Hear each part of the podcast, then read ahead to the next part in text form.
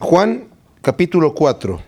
Aquí estamos en un momento en donde Jesucristo ha estado en Judea predicando, haciendo maravillas. Había gente que ya lo había visto hacer grandes milagros, estaban creyendo en él. Juan estaba bautizando en una región que está, algunos lo sitúan al norte de Samaria y al sur de Galilea, u otros lo sitúan al sur de Samaria y al norte de Judea. Total que el asunto es que estaba en otra región separado de donde estaba el Señor bautizando. Aunque él mismo, el Señor, no bautizaba, como nos vamos a leer aquí ahora, sino sus discípulos, él estaba bautizando en una región diferente. Habíamos leído en el capítulo anterior que había habido una pequeña discusión entre un judío acerca de situaciones de purificación que pareciera que era como una situación de competencia, de por qué Jesús está bautizando y parece que hay más gente que van allá poniendo como en competencia a Juan el Bautista con Jesús, y Juan les dijo, pero si es necesario que él crezca y que yo mengüe. No fue problema para Juan conocer y reconocer que su ministerio era preparar el camino del Señor. Y una vez que estaba preparado el camino, entonces el Señor llegaba y tomaba control de la situación. Aquí se nos dice en el primer versículo del capítulo 4, cuando pues el Señor entendió que los fariseos habían oído decir, Jesús hace y bautiza más discípulos que Juan, aunque Jesús no bautizaba sino sus discípulos, salió de Judea y se fue otra vez a Galilea. ¿Qué sucede?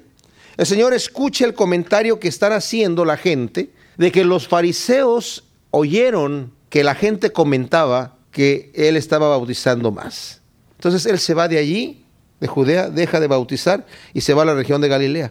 Si esto lo comparamos nosotros con los otros evangelios, en este momento también dice que Jesús se fue a Galilea por cuanto Herodes había tomado a Juan el Bautista y lo había metido en la cárcel. Justamente aquí. Entonces, todas estas situaciones suceden. Juan el Bautista es encarcelado y de ahí termina su ministerio, porque después de que está en la cárcel, él no sale de ahí. Más adelante, Herodes lo decapita. Había terminado su ministerio, Juan el Bautista había terminado. Él preparó el camino y en esta porción es donde el Señor también reconoce y le dice a la gente de Juan, más adelante también. Pero aquí solamente se nos dice que él fue allá porque no quería competencia, pero no quedemos nosotros en la mente pensando que Juan todavía está bautizando en este momento. En este momento Juan ya está encarcelado termina Juan su ministerio. Es precioso para nosotros los que seguimos a Dios saber que nada es coincidencia, todo viene planeado por la mano de Dios. Juan terminó su ministerio y el Señor permite que lo encarcelen. ¿Para qué? Pues Juan está aprendiendo, haciendo crecer su fe de alguna manera, pero por el otro lado se va a llevar una recompensa tremenda cuando llegue al reino de los cielos. Las aflicciones el Señor las permite por un buen motivo en nuestra vida. Dice Santiago, gócense cuando se encuentren en diversas pruebas, sabiendo que la prueba de vuestra fe produce, y dice ahí paciencia, pero la palabra paciencia significa perseverancia, constancia. La prueba de nuestra fe produce madurez en mi vida. Y nos dice aquí el versículo 4 que le era necesario pasar por Samaria. El camino de donde él estaba, recto hacia Galilea, era más cerca por Samaria, porque muchos judíos daban la vuelta a Samaria. Samaria llegaba hasta el río Jordán. Y para no pasar por el territorio de samaritanos, porque no se llevaban entre sí, daban la vuelta, cruzaban el río, se iban por Decápolis, por el otro lado. Ya cuando llegaban a la altura más o menos de Galilea, cruzaban nuevamente el río. A él era necesario pasar por Samaria. Vino pues a una ciudad de Samaria llamada Sicar, junto a la heredad que Jacob dio a su hijo José. Y estaba allí el pozo de Jacob. Entonces Jesús, cansado del camino, se sentó así junto al pozo. Era como la hora sexta. Viene con algunos de sus discípulos el Señor, pasa por Samaria, como vamos a ver más adelante. Los discípulos se metieron a la ciudad de Sicar, mientras él estaba en el pozo, cansados del camino, él se sentó, dice ahí, a descansar. Y los discípulos se habían ido a la ciudad. Algunos comentaristas dicen que los judíos y los samaritanos no hacían ningún tipo de trato, no es cierto. Tenían una cierta relación nada más, pero se aborrecían. Estaban gobernados por el mismo gobierno y sí tenían algún tipo de transacción comercial. Entonces los discípulos van sin ningún problema a comprar ahí a Samaria algo que comer mientras el Señor está descansando en el pozo. Dice que era como la hora sexta, que es a mediodía. Vino una mujer de Samaria a sacar agua y Jesús le dijo, dame de beber, pues sus discípulos habían ido a la ciudad a comprar de comer. La mujer samaritana le dijo, ¿cómo tú siendo judío me pides a mí de beber, que soy mujer samaritana? Porque judíos y samaritanos no se tratan entre sí. Ahora, esto que dice aquí literalmente dice, ¿cómo me pides tú a mí de beber? Porque los judíos y los samaritanos no usan los mismos utensilios para comer. No pueden compartir vasos, no pueden compartir objetos. ¿Cómo me pides de beber si, si estoy sacándolo en mi cántaro, verdad? Y, y por costumbre no compartimos esas cosas. Jesús le respondió, si conocieras el don de Dios y quién es el que te dice, dame de beber, tú le pedirías y él te daría agua viva. Notemos cómo el Señor aquí está manejando la conversación, no necesariamente porque él tuviera sed. Porque yo antes cuando leía esto, al final digo, bueno, el Señor al final no le dio agua a la, mujer samaritana, lo dejó sediento, ¿verdad? Pero no, el Señor empieza con una conversación, no dice aquí tengo mucha sed, le dijo, ¿sabes qué? Dame de beber. Y ella le dijo, pero ¿cómo, cómo me diriges la palabra tan solo si yo soy mujer? O sea, por el momento entendamos la cultura, la mujer era considerada en esta época como nada, como un esclavo. Y un judío orgulloso no le iba a hablar a un hombre samaritano y mucho menos a una mujer samaritana. Y mucho menos para pedirle un favor. Entonces era como, ¿cómo la mujer se asombra y se atreve a responderle porque ve a esto, este hombre me está pidiendo a mí que le debe de beber? Y se está rebajando a utilizar el mismo vaso, el mismo cántaro. Ustedes se acuerdan que cuando en el libro de los Hechos el Señor le dice a Pedro que vaya a la casa de Cornelio, y Cornelio también está medio apenado de recibir a Pedro porque es un gentil. El centurión que le dice al Señor que su hijo, su, su, siervo estaba enfermo, le dice, yo no soy digno de que vengas a mi casa. ¿Por qué? Porque yo no soy judío. O sea, estaba bien enseñada a la gente a respetar a los judíos porque ellos tenían este orgullo de que nosotros somos judíos y, y nadie nos puede tocar. Esta mujer samaritana se, se asombra. ¿Cómo tú siendo judío me diriges la palabra? Pero el Señor es el que inicia esta conversación y le dice él, mira, si supieras y conocieras el don de Dios, el regalo de Dios, y quién es el que te está diciendo en este momento, dame de beber, tú le pedirías a él y él te daría agua viva. Le dijo la mujer, obviamente no entiende la mujer lo que le está diciendo todavía. No tienes con qué sacarla y el pozo es hondo. ¿De dónde pues tienes el agua viva? ¿Acaso eres tú mayor que nuestro padre Jacob, que nos dio este pozo, del cual bebieron él, sus hijos y sus ganados? Respondió Jesús y le dijo, cualquiera que bebiere de esta agua volverá a tener sed. Mas el que bebiere del agua que yo le daré, no tendrá sed jamás, sino que el agua que yo le daré será en él una fuente de agua que salte para vida eterna. La mujer le dijo, Señor, dame esa agua para que no tenga yo sed ni venga aquí a sacarla. Hasta este momento, la mujer yo creo que está sorprendida de lo que le está diciendo el Señor, no entiende completamente lo que le está diciendo y pareciera como en un sentido medio burlesco, ¿verdad? Dice, oye, pero si no tienes con qué sacar el agua, ¿de dónde la vas a sacar? Tú me estás pidiendo a mí de beber, yo te digo que no nos podemos tratar, no podemos compartir lo, mismo, o sea, ustedes son los que están, no quieren compartir con nosotros y luego me dices que yo te pida a ti de beber agua y tú me vas a dar un agua de la cual no voy a tener sed jamás y no tienes ni con qué sacar el agua. ¿Acaso eres mayor con nuestro padre Jacob? Y luego al final, bueno, entonces dame de esa agua que tú dices que tienes. Para que ya no tenga yo que venir con mi cántaro desde allá y, y la correa y meterla allí y estarla sacando y regresar nuevamente a la ciudad llevando el cántaro cargado. Dame de agua. Hasta ahí yo creo que la mujer todavía no cree. Jesús le dice, ve llama a tu marido y ven acá. Respondiendo la mujer le dice, no tengo marido. Jesús le dijo, bien has dicho, no tengo marido, porque cinco maridos has tenido, y el que ahora tienes no es tu marido. Esto has dicho con verdad. Le dijo la mujer, Señor, me parece que tú eres profeta. Esto es bien interesante. ¿eh? El Señor hizo milagros y señales no para impresionar a la gente. Hizo milagros y señales, Él mismo lo dice, si no me creen por mis palabras, crean por las obras que yo hago. Él vino a hacer milagros vistos y, patentes a una, a una cultura, a una gente, a un pueblo que ya estaba endurecido y que no creía. Entonces, para que creyeran, tenían que hacer estas señales. De manera que Nicodemo le dijo, Señor, sabemos que tú vienes de Dios porque nadie puede hacer estas señales si Dios no está con él. Obviamente tú vienes de parte de Dios. Esta mujer solamente necesitó que el Señor le dijera como a Natanael, ¿verdad? Cuando te vi debajo de la higuera, ¿de dónde me conoces? Te vi debajo de la higuera. Tú eres el Cristo, el Hijo de Dios. Dice, porque te, te, dije que te vi debajo de la higuera, creíste, muchas cosas mayores vas a ver. porque Natanael los empezó a seguir. No era uno de los doce, pero sí era uno de los discípulos. Y esta mujer, solamente porque el Señor le dice, yo conozco tu pasado. Y esta mujer es sensible, porque sabe que solamente un profeta de Dios puede saber su vida privada a un hombre que jamás la conoce, no lo ha visto jamás en su vida, por primera vez, y sabe su vida privada. Cinco maridos has tenido y el que ahora tienes no es tu marido. Señor, eres tú un profeta. Me parece que eres profeta. Y ahí le dice lo siguiente la mujer. Nuestros padres adoraron en este monte y vosotros decís que en Jerusalén es donde se debe adorar. El monte al que se refiere la mujer es el monte Gerizim, en donde hacían sus adoraciones los samaritanos. Muchos dicen que esta mujer estaba desviando el tema, porque ya que le dijo que tenía cinco maridos y el que con el que ahora estaba no era su marido, a ver señor, ¿y dónde dicen ustedes que se debe de adorar? Pero ¿saben qué? Yo no pienso esto, porque el Señor no vino a condenar y yo no creo que el Señor le dijo, ah, este, ve por tu marido y tráelo acá, no tengo marido. No, es que cinco maridos has tenido y el que ahora tienes no es tu marido. No, así el Señor no le dijo, ¿verdad? Se lo dijo normalmente, no estaba para condenarla, porque sabemos que no era el carácter de Jesucristo, de ninguna manera. No la está condenando, le está informando su pasado. Y la mujer se queda impresionada, pero ahora viene, me parece que la mujer está preguntando un punto que a ella le interesa conocer. Tú eres profeta, voy a aprovechar para que tú me digas, nosotros los samaritanos adoramos aquí, en este monte Jericín, porque nuestros padres nos han dicho que aquí es en donde se debe adorar. Y ustedes los judíos dicen que es en Jerusalén. Ahora, ¿por qué los samaritanos estaban adorando en el monte Jericín? Cuando el reino de Israel fue dividido, ustedes saben que el primer rey de Israel fue Saúl y luego David y luego Salomón.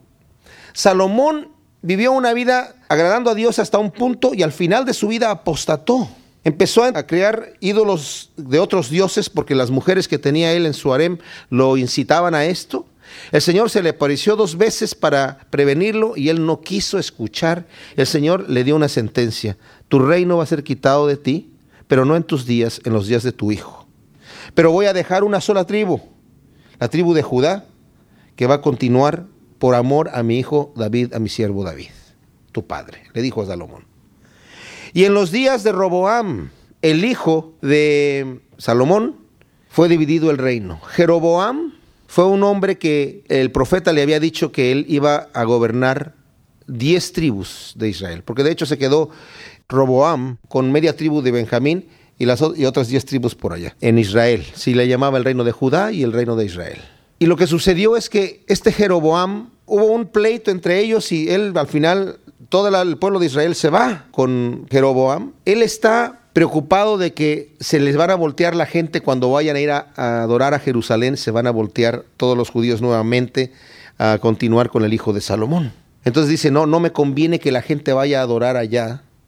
Yo voy a poner aquí dos becerros de oro y los voy a hacer en diferentes lugares y uno lo puso en el monte Gerizim y de ahí empezaron a adorar en otro lado, pero también empezaron a adorar otros dioses. De ahí en adelante la Biblia, en el libro de Reyes, Primera de Reyes o Segunda de Crónicas, nos dice que de allí en adelante muchos de los reyes pecaron y cayeron en el pecado de Jeroboam. Y se repite el pecado de Jeroboam. ¿Y cuál fue el pecado de Jeroboam? Que puso un lugar de adoración que no era el lugar de adoración que Dios había establecido para adorar otros dioses.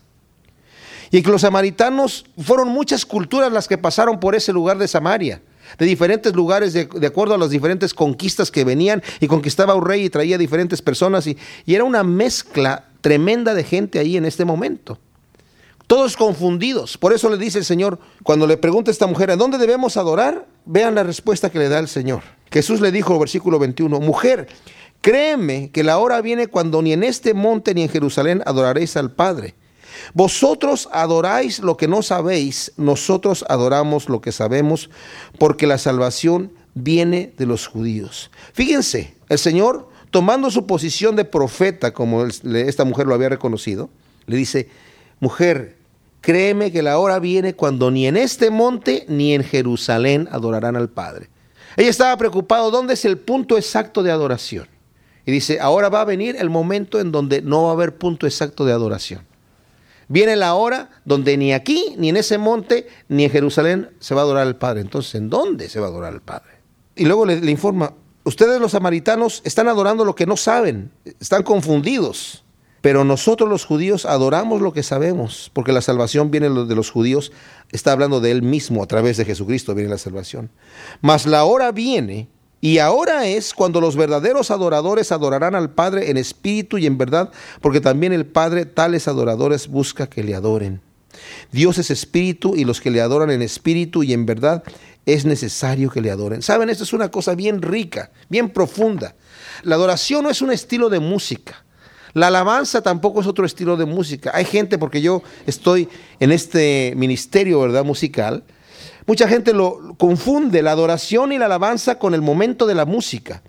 Pero la adoración es un estilo de vida. No es necesario cantar para adorar a Dios. No es necesario estar en la iglesia en el punto donde vamos a adorar a Dios. Dios busca que lo adoremos en espíritu y en verdad.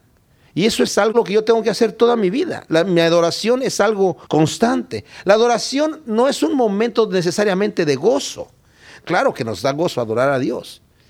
Pero Job, cuando todos sus hijos murieron en un solo día y todos sus bienes los perdió, dice que se postró y adoró a Dios. Y no crean ustedes que se estaba riendo de gozo. Estaba llorando de tristeza, pero adoró a Dios, diciendo, Señor, tú sabes por qué pasa esto. ¿Saben? No nos sintamos mal porque vivimos en, un, en, una época en donde se ha predicado muchas veces un evangelio triunfante, ¿verdad? Todo tiene que ser arriba y adelante, para arriba, todo gozoso. La enfermedad no existe, la tristeza no existe, la pobreza tampoco, pura abundancia, todo para arriba. Y el que sufre, porque la Biblia no dice eso, cuando llega el sufrimiento la persona se siente culpable o se siente atada. Y la persona se siente atada porque dice, yo tengo que ser próspero y tengo que vivir acá. Y, una sonrisa así, como que no, no, no me quiero reír, pero tengo que mostrar, tengo que declarar que ya soy feliz, aunque por dentro estoy hecho pedazos. Y la Biblia no me dice eso. Job en ese momento estaba triste y a veces cuando nosotros pasamos por una tragedia y nos postramos delante del Señor, pero no para blasfemar su nombre, no para reclamarle nada, sino para decirle, Señor, hágase tu voluntad en mi vida, podemos llorar y adorar a Dios en esa condición. La adoración a nuestro Dios viene bajo cualquier condición. Cuando nosotros lo tenemos en primer lugar en nuestra vida, estamos adorando a Dios. Cuando lo ponemos en el primer lugar. Toda la gente adora algo. Todo el mundo. Hasta los que dicen que no adoran, adoran. ¿Qué es lo que adoran? Lo primero que está en su vida. La razón por la cual se levantan todas las mañanas. Eso que, que los tiene allí, ese es su Dios. Para algunos el verdadero Dios está como en el segundo, tercero, cuarto o ni siquiera ocupa ningún lugar en el corazón de la persona. Pero lo primero que tengo yo en mi vida, a lo que yo le doy más importancia, ese es mi Dios. Y por eso dice aquí, el Padre anda buscando una adoración en espíritu. La mujer le dice, sé que ha de venir el Mesías, literalmente el ungido, llamado el Cristo. Cuando Él venga nos declarará todas las cosas. Jesús le dijo, yo soy el que habla contigo. Saben, esta es la única parte donde vemos al Señor declarando amplia y abiertamente que Él es el Cristo. ¿Y a quién se lo está declarando? A una mujer no judía de Samaria. Los judíos más adelante le dicen, ya no nos tengas en suspenso, por favor, dinos abiertamente si eres el Cristo o no. Y no le responde sí o no. En ese momento les, les dice otra cosa allí, pero para que ellos ya entiendan. Pero el Señor lo lleva de tal manera este asunto para que la mujer ella, ya se ha dado cuenta, ella ya ha abierto, ella ya en un momento dado, ¡pum!, ha abierto su corazón de tal manera que está escuchando la opinión de este hombre. No le está diciendo, oye, tú eres un judío, ¿verdad? No te voy a escuchar lo que estás diciendo. Yo me voy a ir a mis profetas samaritanos. Cuando le dijo, la salvación viene de los judíos, ustedes adoran lo que no saben. Todavía le hace otra pregunta. Yo sé que va a venir el Cristo. Y le dice él, yo soy el que habla contigo. ¿Y saben cuál es la reacción de la mujer? Vean la reacción de la mujer, es impresionante. En esto vinieron sus discípulos y se maravillaron de que hablaba con una mujer, sin embargo ninguno dijo, ¿qué preguntas o qué hablas con ella? Entonces la mujer dejó su cántaro y fue a la ciudad y dijo a los hombres, fíjense, la reacción de la mujer ya ni se llevó el cántaro, salió corriendo, arrancó rapidito y dijo, venid, ved a un hombre que me ha dicho todo cuanto he hecho, ¿no será este el Cristo? Es increíble. Muchas veces cuando hablamos del Señor a alguien, podemos encontrar muchas barreras. Por mucho que expliquemos y que testamentos y, panfletitos que le demos, hay gente que cierra su corazón y no quiere saber nada. No es información lo que necesitan. Han endurecido su corazón. Pero hay gente con un poquito de luz nada más, con un poquitito de luz que tenga, que vea que la puerta medio se abrió, entra corriendo por ahí. Y esta mujer así fue. En el versículo 30, entonces salieron de la ciudad y vinieron a él.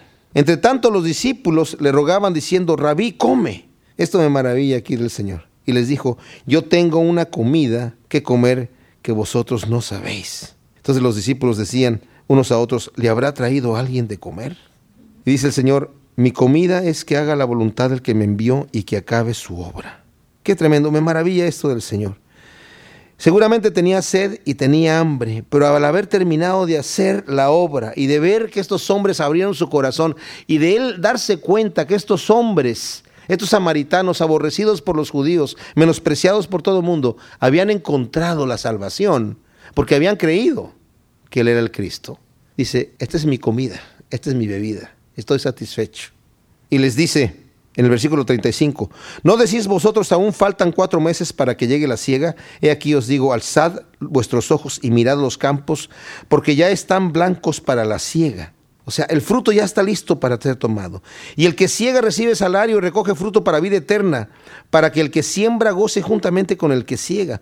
Porque en esto es verdadero el dicho, uno es el que siembra y otro es el que ciega, y yo he enviado a cegar lo que vosotros no labrasteis. Otros labraron y vosotros habéis entrado en sus labores. ¿A quién se refiere? Pues a los profetas que fueron antes que ellos y a Juan el Bautista que también estuvo preparando el camino. Fíjense el versículo 39. Y muchos de los samaritanos de aquella ciudad creyeron en él por la palabra de la mujer, que daba testimonio diciendo, me dijo todo lo que he hecho. Entonces vinieron los samaritanos a él y le rogaron que se quedase con ellos y se quedó ahí dos días. Y creyeron muchos más por la palabra de él y le decían a la mujer, ya no creemos solamente por tu dicho, porque nosotros mismos hemos oído y sabemos que verdaderamente este es el Salvador del mundo, el Cristo. ¡Wow! Esta mujer, con lo poquito que sabía, se convirtió en evangelista. Empezó a todo el mundo a decirle, oye, mira, tienes que conocer a este hombre, es el Cristo, ya lo hemos conocido. Y empezó a evangelizar y empezó la gente a creer impresionante, con cero conocimiento de la escritura. Vemos por eso mismo que realmente el, la sed que tenía la mujer, que el Señor le dice, de esta agua yo te voy a dar y no vas a volver a tener sed, cuando le empieza a preguntar, nuestros padres adoraron aquí y ustedes cómo, era genuino, porque vemos la reacción y la verdadera conversión de una mujer que se ha entregado completamente al Señor para que el Señor haga la obra a través de ella. Y por eso le dice el Señor, los campos están blancos. Aquí hay un momento de cosecha. El Señor termina gozoso en esta gran cosecha, ¿verdad? Juan 4, 43. Nos dice que aquí, dos días después de que había entrado a Samaria, salió de ahí y fue a Galilea. Porque Jesús mismo dio testimonio de que el profeta no tiene honra en su propia tierra. Aquí se está refiriendo a Galilea misma. Cuando vino a Galilea, los galileos le recibieron, habiendo visto todas las cosas que había hecho en Jerusalén en la fiesta, porque también ellos habían ido a la fiesta. Vino pues Jesús otra vez a Caná de Galilea, donde había convertido el agua en vino, y había en Capernaum un oficial del rey cuyo hijo estaba enfermo. Este cuando oyó que Jesús había llegado de Judea a Galilea, vino a él y le rogó que descendiese y sanase a su hijo, que estaba a punto de morir. Entonces Jesús le dijo, si no viereis señales y prodigios, no creeréis. Aquí vemos el cuadro, está llegando a Galilea el Señor, llega este hombre, no se nos dice si es judío o si es gentil, y le dice, por favor, desciende a ver a mi hijo porque está a punto de morir. Y le dice el Señor, si ustedes no vieran señales, no creerían. No tanto se lo está diciendo a él mismo, sino a la gente que está alrededor también, que quieren ver un milagro más. Habían visto algunas señales allá en Jerusalén, se esparció la noticia y la gente estaba queriendo ver las señales para creer. Versículo 49 dice, el oficial del rey le dijo, Señor, desciende antes que mi hijo muera. Jesús le dijo, ve, tu hijo vive. Y el hombre creyó la palabra que Jesús le dijo y se fue. Este no es el centurión que sanó al siervo, este es un principal, su hijo aquí es el que está enfermo, y le dice, ve, tu hijo vive. Y el hombre cree y se va. Pero a lo mejor se llevó un poquito de duda, porque dice, cuando ya descendía, sus siervos salieron a recibirle y le dijeron, le dieron nuevas diciendo, tu hijo vive. Entonces él les preguntó, ¿a qué hora había comenzado a estar mejor? Y le dijeron, ayer a las siete le dejó la fiebre. El padre entonces entendió que aquella era la hora en que Jesús le había dicho, tu hijo vive, y creyó él y toda su casa. Esta segunda señal hizo Jesús cuando fue de Judea a Galilea. Nos dice el capítulo 5 que después de estas cosas había una fiesta de los judíos y subió Jesús a Jerusalén. Ahora, entre el capítulo 4 y el capítulo 5 hay muchísimas cosas que el Señor hace. Por ejemplo, llega a Nazaret y hay un rechazo en Nazaret. Sale de Nazaret porque lo rechazan de en Nazaret y lo quieren apedrear. Se ubica en Capernaum. Después llama a Pedro, Andrés, Jacobo y Juan, cuatro pescadores, para que lo sigan. Eh, hay una curación de un endemoniado en el día sábado en el cual es criticado. Jesús sana a la suegra de Pedro al final de esa noche del, del sábado que ya está entrando el domingo. Hay un, el primer viaje de Jesús con sus discípulos a través de toda Galilea, en donde hay multitudes de sanidades. También está la curación de un leproso que le trajo muchísima fama al Señor. Todo eso no está aquí en Juan, pero se los estoy diciendo para que nos ubiquemos en tiempo, ¿verdad? Está la curación de un paralítico, ese que en Capernaum eh, estaba hablando en una casa y le empezaron a quitar el techo y lo bajaron por el techo porque había demasiada gente y no podían entrar. Está el llamamiento de Mateo también, y hay muchas parábolas que el Señor empieza a enseñar acerca del ayuno y otros temas.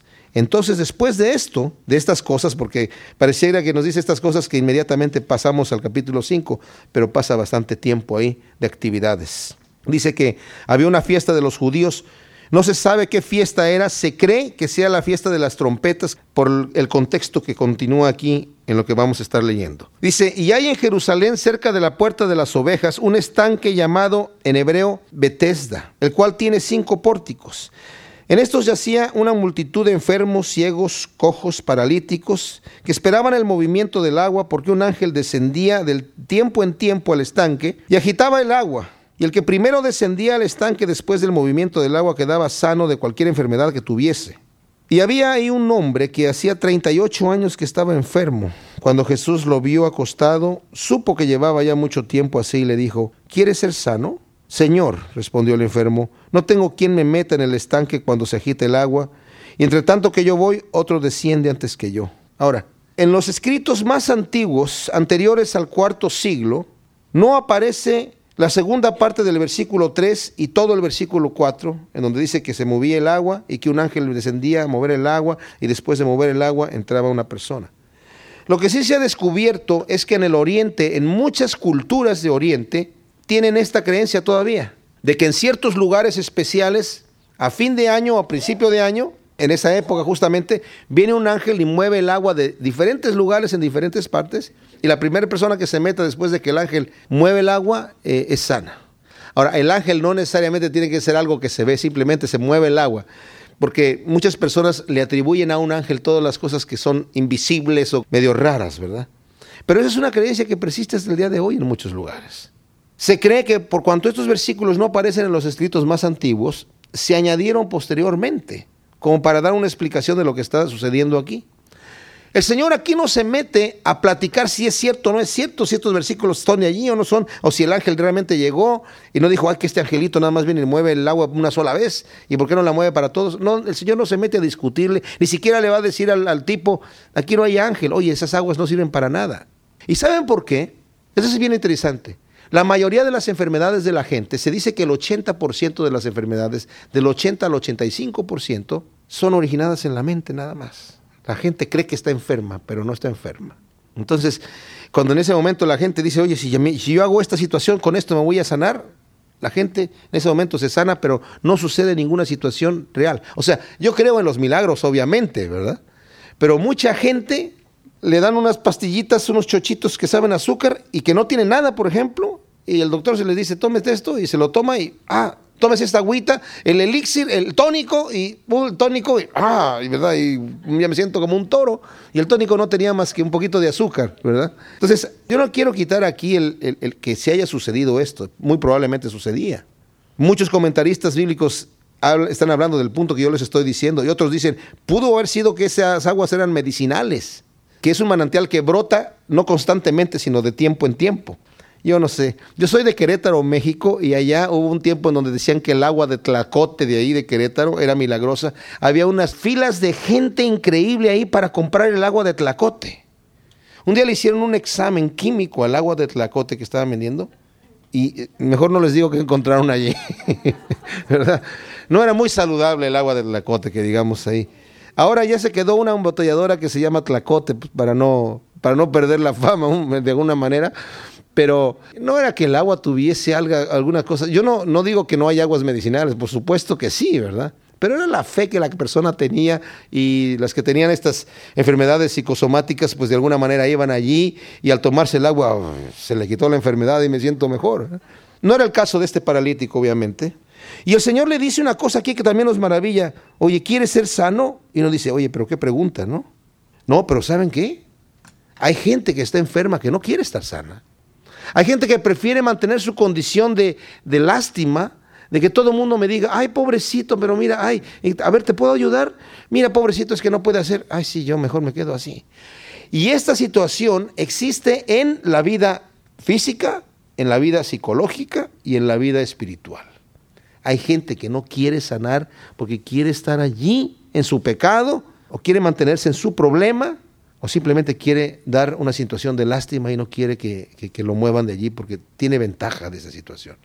Muchas personas utilizaban, por ejemplo, la familia de este hombre que estaba ahí, no sabemos si era paralítico, cuál era su condición, aquí nada más nos dice que estaba enfermo, pero que mantenían a una persona así para que le dieran limosna y era una fuente de ganancia para la familia, una fuente de ganancia, porque la gente se compadecía de ver al pobre señor, pero este señor ya tenía 38 años, casi 40 años, acostado allí, enfermo, 38 años, ¿se imaginan ustedes? Entonces le dice, ¿quiere ser sano? Versículo 7, Señor. Le respondió el enfermo y le dice la historia, ¿no? No tengo quien me meta al estanque cuando se agite el agua y entre tanto que yo voy, otro desciende antes que yo voy. Tal vez le estaba insinuando, si quieres tú me puedes meter al estanque. Jesús le dijo, levántate, toma tu lecho y anda. Al instante aquel hombre fue sanado y tomó su lecho y anduvo y ese día era día de reposo. Entonces los judíos dijeron aquel que había sido sanado, es día de reposo ¿no te es lícito llevar tu lecho? Y él le respondió, el que me sanó, él mismo me dijo, toma tu lecho y anda. Entonces le preguntaron, ¿quién es el que te dijo, toma tu lecho y anda? Y el que había sido sanado no sabía quién fuese porque Jesús se había apartado de la gente que estaba en aquel lugar. Después le halló Jesús en el templo y le dijo, mira, has sido sanado, no peques más para que no te venga alguna cosa peor. El hombre se fue y dio aviso a los judíos que Jesús era el que le había sanado y por esta causa los judíos perseguían a Jesús y procuraban matarle porque hacía cosas en el día de reposo. Jesús le respondió, mi padre hasta ahora trabaja y yo trabajo. Por esto los judíos aún más procuraban matarle, porque no solo quebrantaba el día de reposo, sino que también decía que Dios era su propio Padre, haciéndose igual a Dios. Este hombre, muchos han dicho que al final, cuando el Señor le advierte mira, no, has sido sanado, no vayas a pecar más. Y luego va y le dice a, los eh, judíos que él era el que le había sanado, estaba traicionando de alguna manera a su bienhechor, al que le había sanado su enfermedad, pero no es así tampoco. Miren, este hombre estaba allí por 38 años, llega el Señor, tal vez este hombre está esperando que el Señor lo meta al estanque o que se espere ahí hasta que muevan el agua y él lo mete al estanque, pero el Señor lo toma y le dice, levántate, y él recibe la sanidad. En ese momento él se levanta y está obedeciendo a un hombre que ve que con autoridad ha echado fuera su enfermedad. Y le dice, toma tu lecho y vete. Lo ve como una autoridad religiosa si quisiéramos ponerle ese título, ¿me entienden? O sea, él, me sanó, echó fuera mi enfermedad, ahora me dice que me levante y, llevo mi, mi catre, me levanto y me llevo mi catre. Obedeció lo que el Señor le dijo. Luego llegan los judíos que estaban listos para condenar a cualquiera que infringiera aún sus tradiciones y le dice, eh, eh, estás llamando un catre. ¿Cómo estás quebrantando la ley? ¿Qué no sabes que te podemos apedrear por eso? Te podemos matar por eso. A ver, ¿por qué estás llevando un catre? ¿No conoces la ley? No, es que a mí me dijeron, la persona que me sanó me dijo que, que, me llevara el catre. O sea, tengo mandamiento, tengo un respaldo, traigo permiso, pues. ¿Y quién fue el que te dio ese permiso? Es que no sé quién es. en ese momento dice, lo buscó y había una gran multitud, el Señor ya se había ido, no estaba allí presente. Estaba cerca una fiesta ahí, estaba lleno de gente Jerusalén, lleno de gente por todos lados.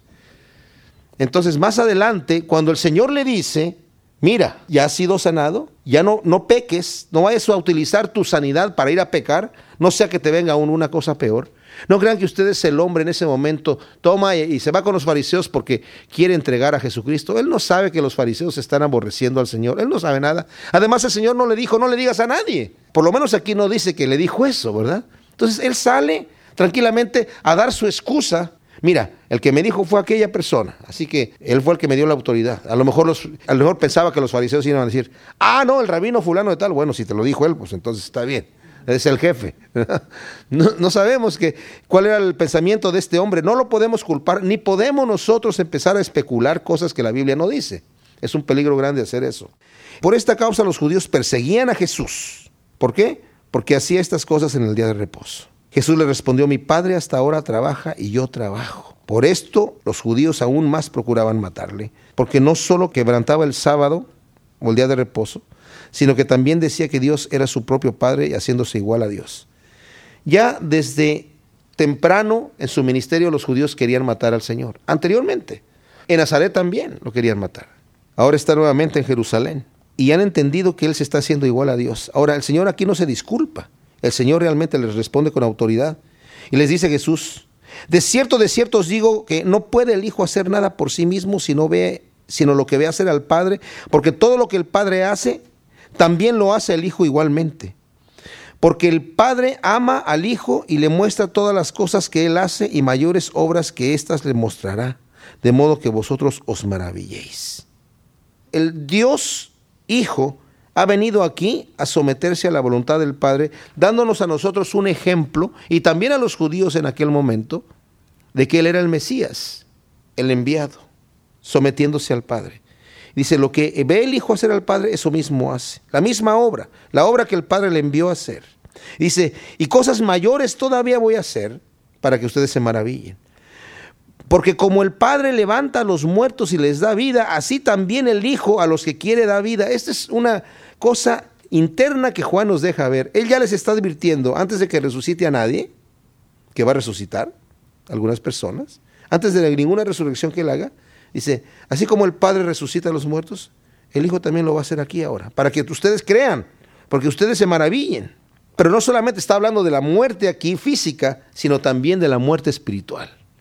El Señor le da vida a aquellos que Él quiere. Qué tremenda cosa. Esto es bien hermoso lo que sigue aquí.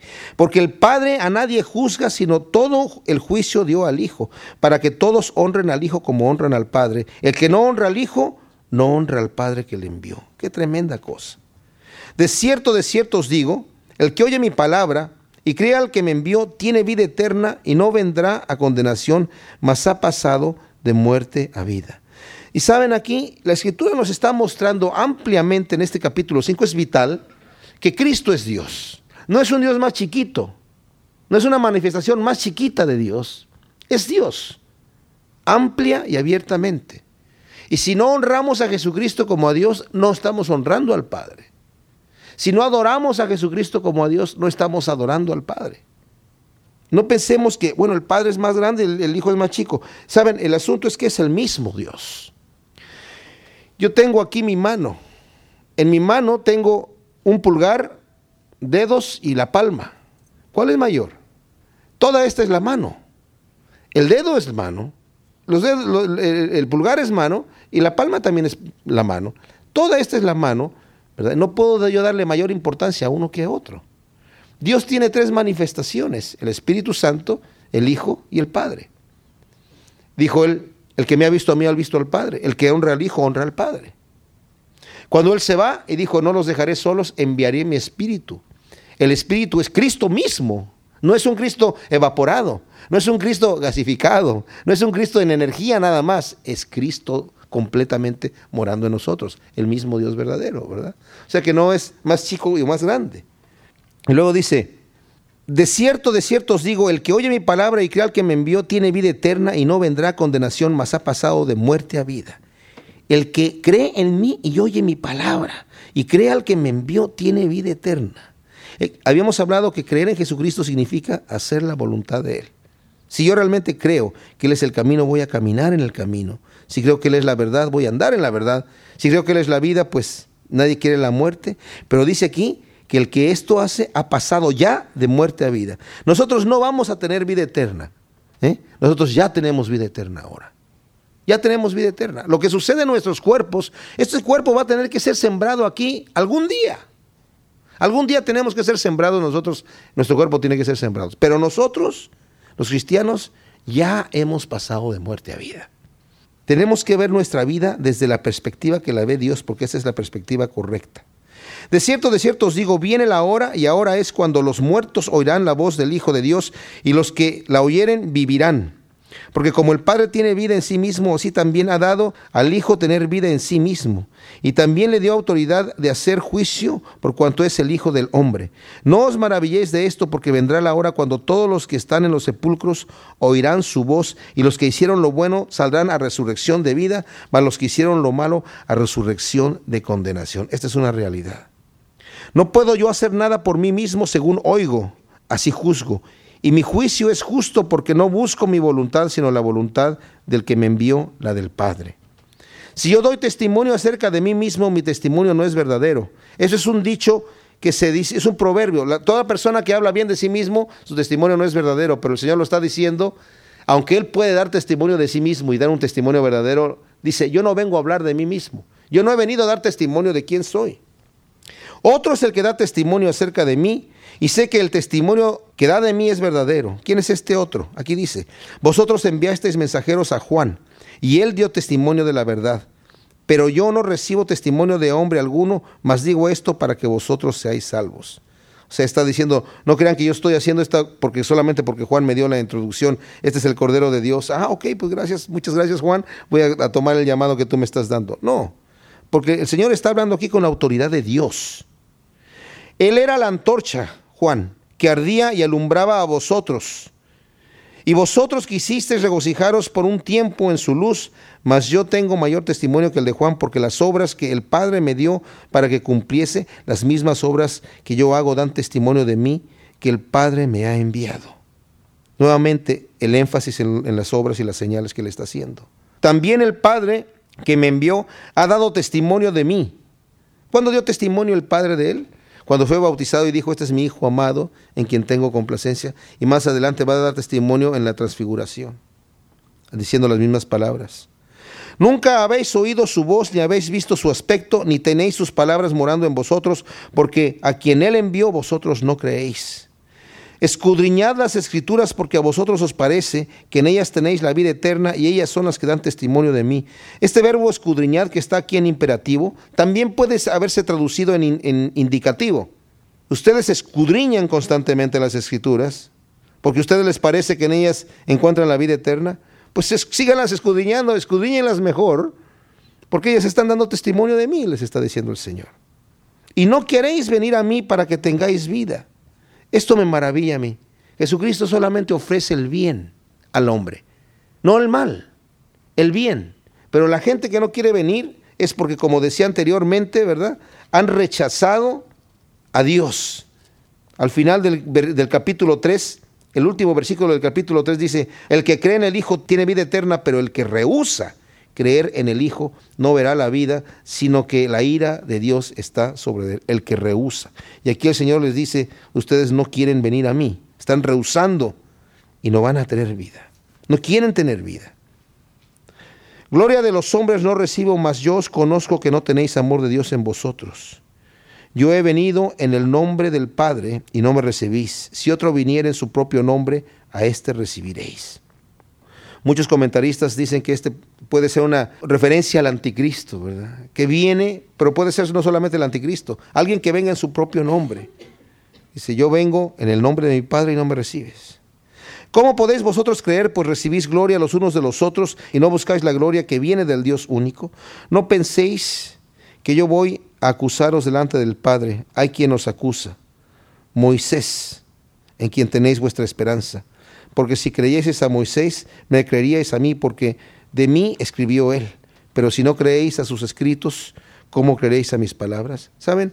Aquí hay una cosa que todo esto es muy rico en el enfoque que el Señor le está dando para demostrar que Él es el Hijo de Dios. Pero hay un detalle que necesitamos nosotros evaluar aquí. El hombre rechaza a Dios porque ha determinado en su vida vivir en pecado. Es un pecado que no le da satisfacción.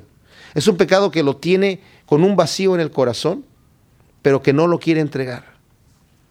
Es como ese enfermo que estábamos hablando nosotros, que no se quiere sanar porque prefiere recibir la limosna que su lástima, que la lástima que le va a ocasionar a las personas le trae, con tal de no hacer nada, que tener que declararse sano y empezar a trabajar. Prefiere mejor que la gente esté allí, ay, mira, pobrecito, y que les estén dando ayuda y les estén dando diferentes situaciones, servicios, etc.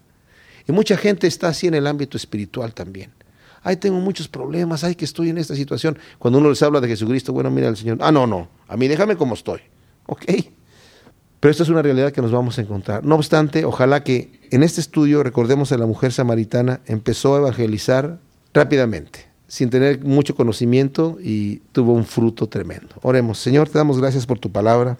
Te pedimos, Señor, que realmente en estas épocas en donde estamos nosotros recordando también tu nacimiento, Señor, y celebramos la Navidad, que podamos ser nosotros luz en nuestros hogares y delante de nuestros amigos, Señor, para que ellos abran su corazón y puedan conocerte a ti como el único Salvador. Gracias, Señor, te damos en el nombre de Cristo Jesús. Amén.